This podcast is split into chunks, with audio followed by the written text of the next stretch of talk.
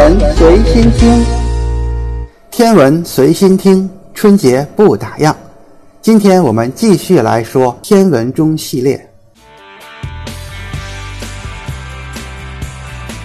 英国、法国、麦加，到底哪里能成为经度的零度呢？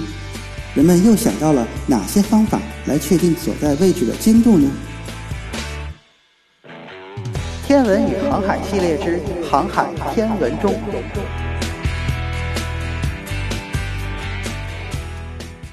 第二部分，经度的探索。上次说到，纬度是通过船长用眼睛观察来确定的，可是经度在当时是没有办法确定的。纬度它是自然形成的，零度就在赤道，而九十度就在南北极。可是经度哪是零度呢？哪又是九十度？我们可以随便定。实际上，一直到二十世纪的时候，法国人都不服。说凭什么格林尼治天文台那儿叫零度呀？零度应该在法国的巴黎。还有伊斯兰学者认为，经度应该将零度定在麦加，那是圣地，可是人类的中心呀。零度经度在哪儿，一直是争论不休的一个事情。好，我们先不管哪儿是零度的经度吧。解决这个经度问题的原理其实特别简单，实际上就是个时间问题。我们以格林尼治时间为例。在这儿是零度，地球是三百六十度，一天有二十四个小时，每十五个经度相差一个小时。那怎么搞清楚经度呢？很简单，知道格林尼治时间是现在几点，然后知道我们这个时区同时现在是几点，一减这个时差，再乘以十五，你就知道我们现在多少度了。道理原理就这么简单，可是怎么知道这个时间差呢？一旦我们已经到了茫茫大洋上，我们怎么知道格林尼治时间是什么呢？哎，有人说那不废话吗？带块表。对呀，当时哪有这么好的表呢？这就是问题。所以怎么知道时间，几乎已经成为折磨欧洲人几百年的一个大难题。没有一个靠谱的测定经度的方法，会导致什么情况呢？第一，就是会使很多的船长几乎是靠运气航行，比如像哥伦布。达伽马、麦哲伦这些人的成功，基本都是靠一些运气的。一旦你要靠运气的话，你在海上漂泊的时间就不确定，这样船员的身体以及整个的后勤储备都会出问题。比如当时海员就极容易得一种叫做坏血病的疾病。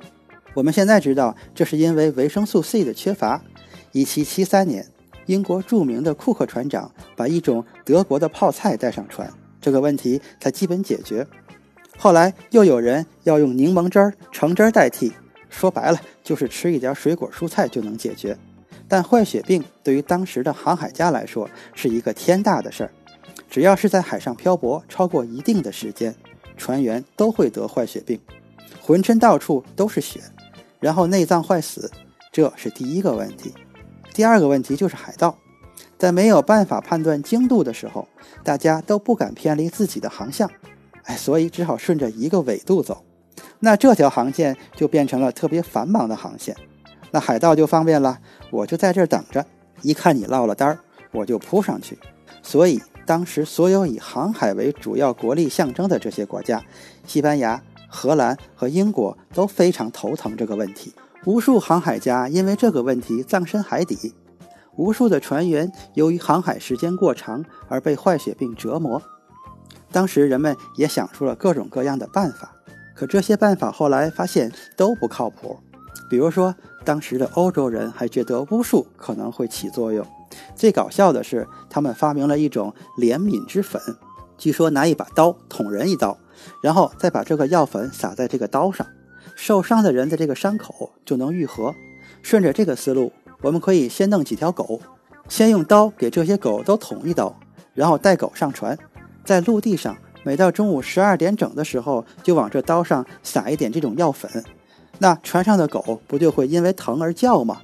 船上的人听到狗叫，就知道现在是格林尼治时间中午十二点，然后跟自己这个时间一对，就知道自己的经度了。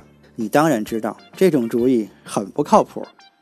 还有人就提出这样一种方法：我们每隔几百海里就弄一艘船，每隔一小时就往天空中打一种类似于信号弹的炮弹，这样整个航线上所有的船都能根据这个信号弹来调整自己的时间。你听这个想法好像还很宏大，有点像我们中国古代人发明的烽火台，但后来发现这个想法根本就不可能实现。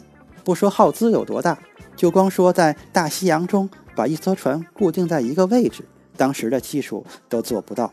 为什么呢？因为大西洋的海底太深了。你有什么办法能让一艘船在大西洋的中间抛锚呢？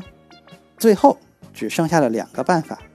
至于这两个办法怎么确定精度，咱们下次再说。